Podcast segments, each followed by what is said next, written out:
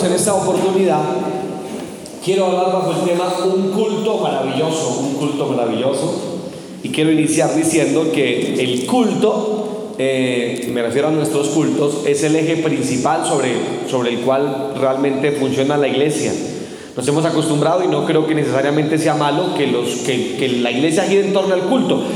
Es, es, es, la forma en que usted conoce la iglesia, ¿verdad? Usted invita a la gente a conocer la iglesia a través del culto. Es decir, eso que estamos haciendo en esta oportunidad, que es nuestro devocional, que contiene cánticos de alabanza, una lectura bíblica y luego un, sermón expositivo.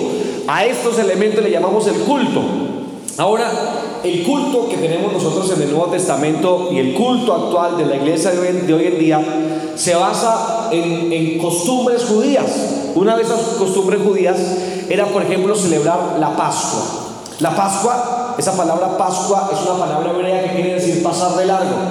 Y esa fiesta lo que celebraba era eh, un recordatorio eh, valga la redundancia, recordando que el pueblo de Israel estuvo cautivo más de 400 años en Egipto y que salieron de Egipto con mano poderosa. ¿Recuerdan esta historia, verdad? Con el milagro más importante de todo el Antiguo Testamento. El milagro más importante de todo el Antiguo Testamento es el Mar Rojo abierto en dos, ¿verdad? Esto fue un milagro impresionante. ¿Lo creen ustedes? Pero por supuesto, ese es el mejor y más importante, más bien milagro de todo el Antiguo Testamento. Y a esa salida de, de, Egipto hacia una tierra prometida, a eso se le llama Pascua. Esa es la acción de la Pascua. Y cuando se celebraba la Pascua, se recordaba que salieron de Egipto y que la última plaga por la cual los soltaron de Egipto efectivamente fue la muerte de los primogénitos, en donde se celebraba o, en donde más bien se les mandó a los israelitas comer un, cordero pequeño. ¿Recuerdan este, verdad? Y comerlo eh, vestido, sin, sin ponerse la pijama, con especias amargas, asado, y lo comían apresuradamente, solamente el núcleo familiar. Con esa última plaga en donde los niños de los hebreos fueron salvados y todos los hijos primogénitos de los egipcios fueron muertos, con esa plaga salió el pueblo de Israel de Egipto. A todo este evento se le llamó la Pascua. Y la Pascua era interesante porque cuando el pueblo de Dios estaba bien espiritualmente, celebraban la Pascua. Pero cuando el pueblo estaba mal espiritualmente, no celebraban la Pascua. Y si ustedes prestaron atención a toda esta lectura, que ya no voy a volverla a leer, ustedes encontraron que la Biblia dice que después de mucho tiempo de que no se celebraba la Pascua como debía ser, Ezequías, uno de los reyes más importantes de Israel, que trajo un avivamiento espiritual a Israel, decidió volver a celebrar la Pascua como Dios lo había mandado. Entonces, ahí podemos ver, desde ese momento ya podemos ver la unión entre el culto, entre la celebración de una también de nuestras congregaciones. Es decir, que de alguna manera está unida la vida espiritual de la iglesia al culto que esta iglesia da. Ya que en el caso de los, hermanos israelitas en días de Ezequías, tenían dos errores. Número uno, no celebraban la Pascua. Y esto, lo repito, ya daba a entender el nivel espiritual en el que se encontraban, ya que no celebraban la Pascua, no traían culto. Mía, ¿y cuántos me están escuchando todavía?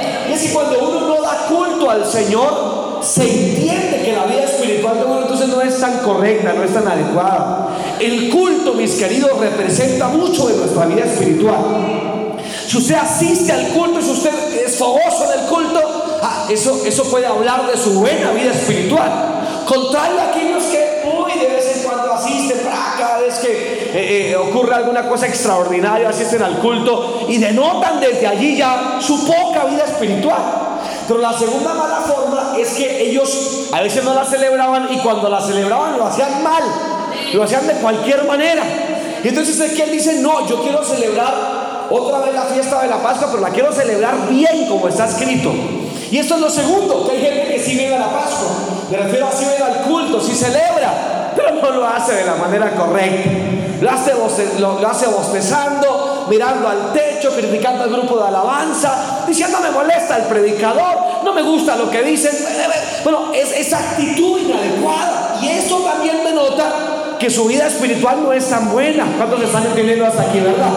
O sea que en lugar de eso, el compromiso con el culto, el asistir a la iglesia, en darle nosotros un culto apropiado a Dios, habla mucho de tu buena vida espiritual. Me encanta ver a esos hermanos que se gozan en el culto. Me fascina ver a los hermanos que son disciplinados en su asistencia a la iglesia y que cuando están en culto, están en culto. ¿Verdad que sí? Qué encantadores esos hermanos. A veces cuando grabamos aquí los servicios y pasan la camarita y los muestran a todos ustedes, algunos hermanos están tan involucrados en el culto. No les importa que alguien al lado esté o no esté, ellos levantan sus manitas, cierran sus ojos. O sea, realmente le dan culto al Señor. Porque recuerden, lo hemos dicho tantas veces, pero déjenme recordarlo otra vez. Recuerden que usted no viene a culto, usted viene a dar culto, que es diferente. O sea que esas expresiones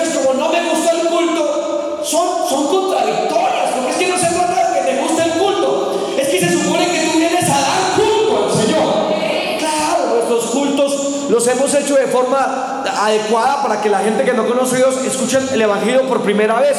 Es cierto esto con las personas nuevas, pero tú y yo que llevamos años en este lugar ya, o que llevamos años de cristianos, es importante entender que venimos a dar culto, que es levantar tus manitas al cielo.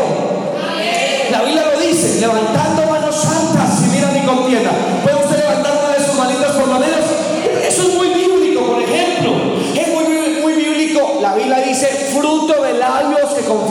Es decir, que orar, que cantar, que decir gloria a Dios, que expresar nuestra gratitud a Dios. Todo eso es puramente bíblico y es importante. Así que me encanta esos hermanos que se gozan del culto. Por eso a mí en lo particular no, no, no, me gusta aquel, bueno, claro que tampoco se trata de que a mí me guste o no me guste, simplemente es un decir, pero ese hermano que es un conocedor de la Biblia, que es un conocedor de la teología, que es un conocedor de la doctrina, pero que es apático del culto, a mí no me convence. Yo la verdad en lo personal prefiero a un hermano que de pronto carezca de todo esto, pero que disfrute la presencia de Dios. Para mí es mejor eso,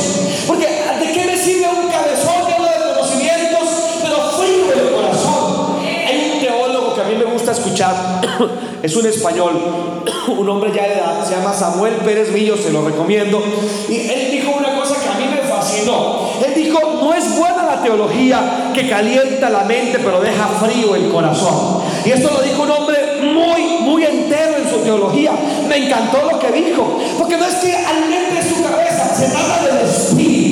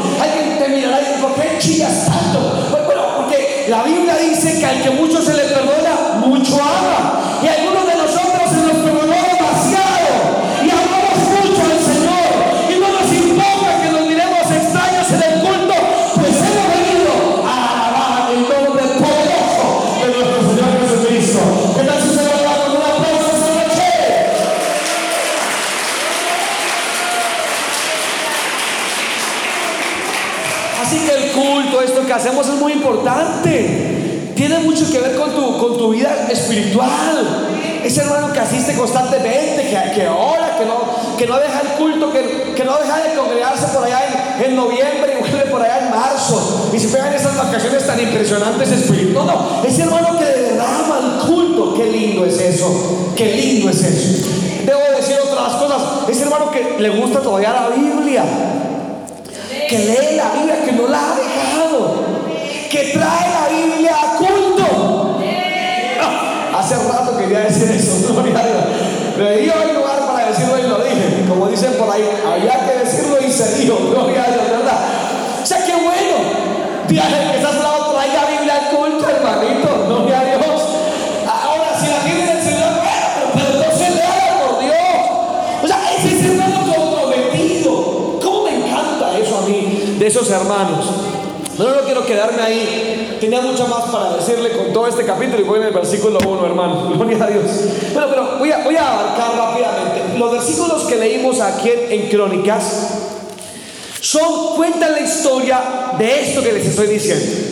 de un rey que quería hacer un, un culto de verdad, un culto maravilloso. Y este rey sí que supo hacer este culto, esta celebración de la fiesta de la Pascua, una de las siete celebraciones judías que duraba siete días. La gente tenía que ir a, Jerusalén. Si usted fuera judío, porque usted no es judío, ¿verdad? Creo que no tenemos ningún judío acá. Y si usted fuera judío viviera en el Antiguo Testamento, usted tenía que ir a Jerusalén por lo menos tres veces al año. Una de esas veces era la fiesta de la Pascua, era una fiesta muy importante. Jerusalén se llenaba de gente. Pero como la gente estaba mal con Dios, ya nadie volvió a las fiestas. Jerusalén estaba desolada espiritualmente. Y subió al trono un hombre espiritual como lo era Ezequías. Ay, qué lindo cuando lo lidera una persona espiritual, ¿verdad que sí? Qué bueno es eso. Y subió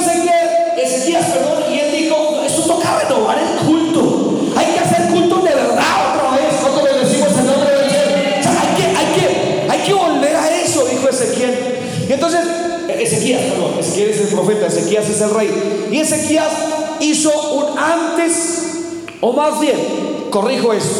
En el capítulo que leímos nos cuentan el antes del culto, el durante del culto y el después del culto. Y me encanta todo lo que dice este capítulo. Dios quiera usted lo pueda leer si gusta en su casa después. Es muy bonito, gástele un tiempo, se demora cinco minutos en leerlo y es muy interesante. En cuanto al antes del culto, me encanta que Ezequías hace tres cosas. Número uno, lo primero que hace Ezequías es invitar a todo el mundo. Manda correos, emails, manda eh, en redes sociales, en WhatsApp, lo publica en Facebook, hace un evento, crea de todo y, e invita a todo israelita a venir a Jerusalén. Y esto es un elemento que todos deberíamos tener en cuenta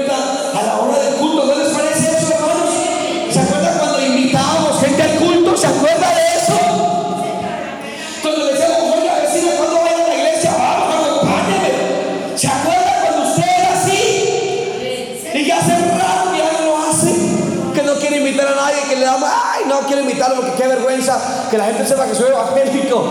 Ay, padre, qué vergüenza. Pero no, no justamente eso, ¿verdad?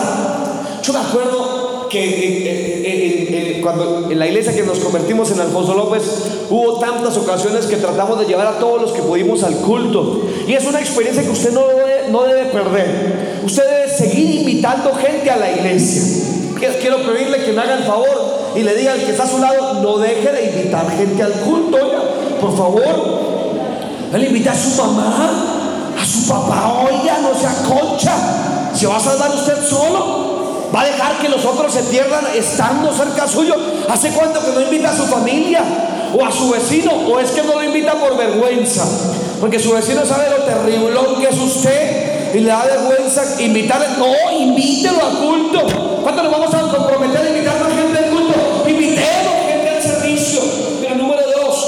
no solamente los invitaron, sino que eh, eh, Ezequiel, Ezequías, perdón, puso un lugar y una fecha adecuada. La Pascua popularmente se hacía los 14 días del mes, el segundo mes del año, no es febrero. Eh, si mal no estoy, caería como eso de abril o mayo, una cosa así, pero no estoy seguro. El caso es que hay una fecha estipulada. eso quiere decir que los cultos tienen que ser estipulados, es totalmente bíblico. Eh, no creemos en las personas que son cristianas desde casa y que escuchan la emisora y que tratan de, quedarse como llaneros solitarios fuera de una congregación. Esto tampoco es correcto. Hay un lugar para que usted se congregue. Hay un sitio para que usted venga al culto. Usted debe congregarse, hermano. Dígame más evangélico, por favor. Usted debe congregarse. Hay un sitio para usted. Deuteronomio 12:13 dice: En una de las tribus que Dios escogiere para ti, en ese lugar allí ofrecerás y harás todo lo que Dios te mande. Es decir, Dios que estableció la iglesia local. Así sean dos o tres, hay iglesias del campo, por ahí en las montañas, hay iglesias en comunidades indígenas, hay iglesias en las cárceles, gracias a Dios, aquí tenemos todavía esa libertad en Colombia,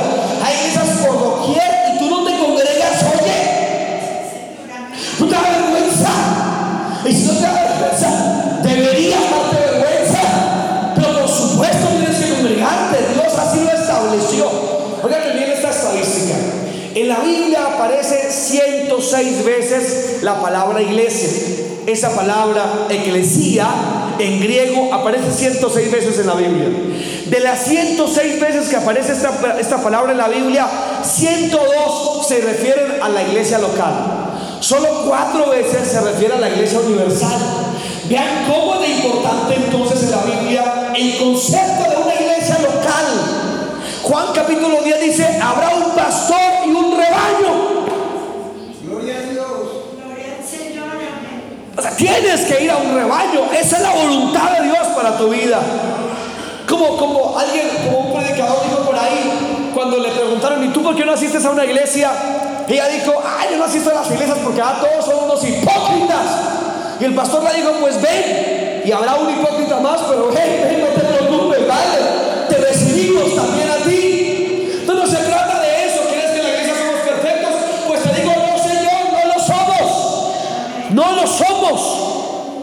en qué hospital el enfermo se va y le dice al médico, ay doctor, qué pena, estoy tan enfermo que mejor me voy a mi casa, ya no vuelvo al hospital, estoy tan enfermo. El, médico le diría, pero usted es ridículo. Pues precisamente por eso, porque está enfermo, es que tiene que estar aquí en el hospital. Si tú dices que eres imperfecto, ah, pues tú eres el candidato justo para que te congregues y busques de Dios. Y si ves que el que está a tu lado es un hipócrita, míralo por favor. No es un hipócrita, es una bendición esa persona que está a tu lado. No te preocupes, eso somos. Una, una combinación de gente humana, de gente que como tú también fallamos. Y sabes que eso es lo lindo. Que a pesar de lo que somos, Cristo está con nosotros. Que a pesar de lo que somos, el Espíritu Santo se mueve en nuestros medios.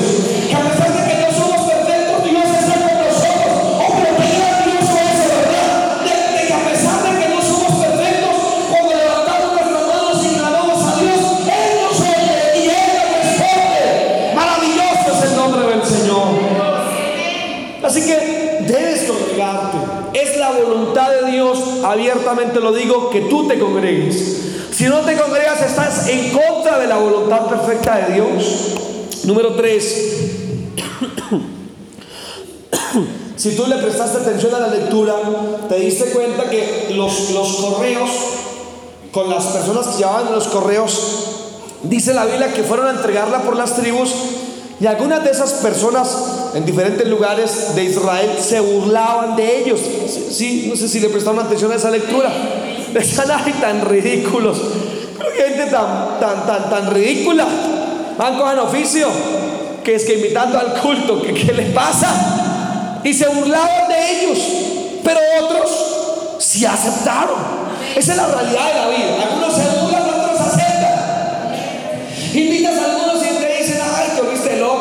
Un religioso, ah, dame ladrillo, ah, dar la plata a los pastores, etcétera, etcétera, etcétera, etcétera. Pero ahora gente a la que tú le predicas que Dios abrirá el corazón de ellos y la palabra que tú les vas a predicar va a calar en el corazón de esas personas. Dios va a abrir el corazón de esas personas. No, pues qué emoción a ustedes. Se lo voy a volver a repetir a esas personas que Dios les, les habla a través de ustedes algunos de ellos Dios va a abrir el corazón de ellos.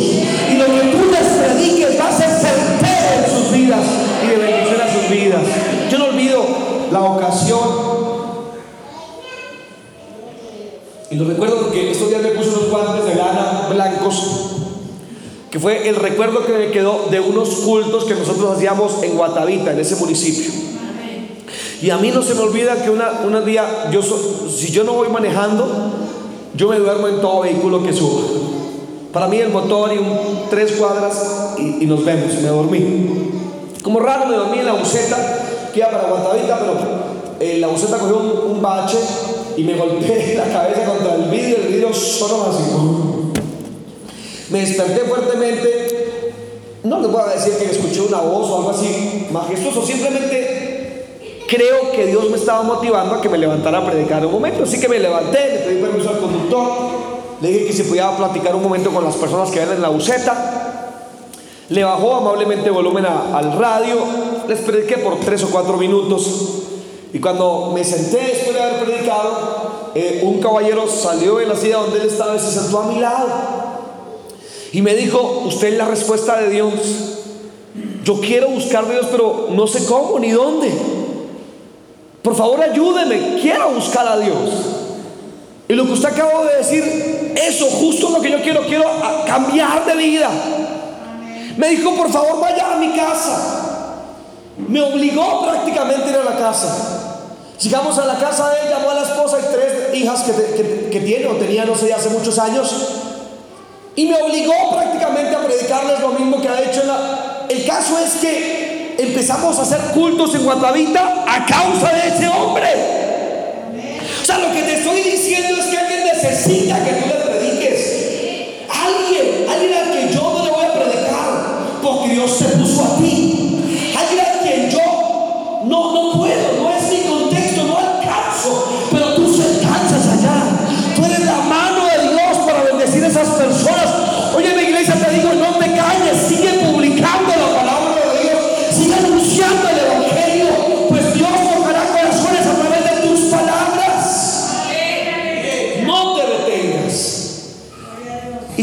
Invitación esta que les estoy contando y después de algún tiempo hicieron efectivamente la, la aquella gran celebración. Creo que no voy a alcanzar por tiempo a decir todo lo que quería, pero durante el culto pasaron cosas grandiosas. Y me encanta porque en el culto pueden pasar cosas lindas, cosas bonitas.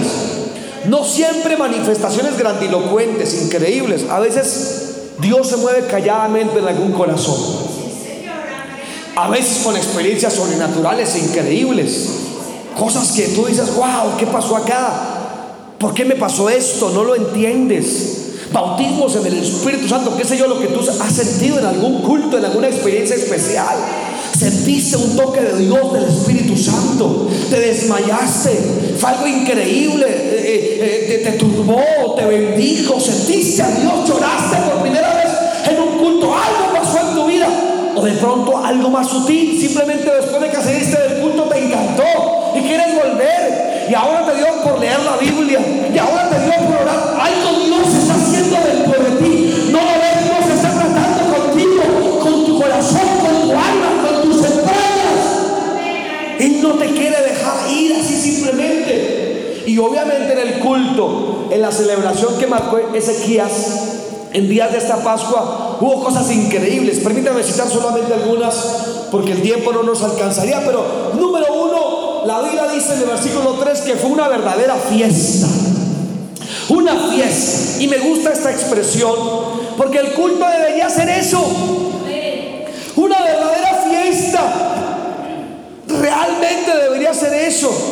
O sea, la pasión con que tú gritas gol en un partido de la selección no debería compararse en nada a la emoción que sientes cantándole a tu Señor, a tu Salvador. Realmente no viniste a un funeral para que estés carilargo como si te hubieran bautizado jugo de limón. Dile que está tu lado, no esté así carilargo, así. Dígale por favor, no, goces hermanito. Hasta en culto, es una celebración. Alabamos al resucitado. Es, es una celebración. Número dos, la Biblia dice que era una solemne celebración. No solo una celebración, era una solemne, importante, majestuosa, formal, enorme. Número tres, en esa celebración quitaron los dioses ajenos. Es decir, que la, celebración sirvió para hacer cambios importantes en la vida de los asistentes. Por eso creemos que es importante que asistas al culto, porque Dios te habla y te dice algo. Y cuando sales dices, tengo que quitar esto, tengo que cambiar esto. ¿Lo notas? Estás quitando. Dios es ajeno. De hecho, igual no voy a alcanzar a decir ese final, así que me adelanto. Cuando salieron del culto, todo el mundo llegó a la casa a hacer cambios. Voy a quitar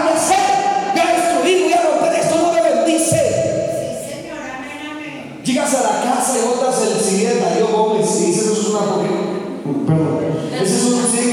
Bendice. Botas ese reggaetón sucio que tienes por ahí, ¿verdad? Botas la piedrita esa que te dio el santero para tu buena suerte. Botas los amarillos que te compraste para el 31 de diciembre. Tú dices, no, vida no puede basarse en estas cosas triviales de la vida. Sea, te bendice, te toca. O, te toca de manera que llegas a la casa de Cristo con tu esposa te comportas mejor con tus hijos. Dios te habló, te tocó algo, Dios hizo en tu vida. Pero si no te congregas,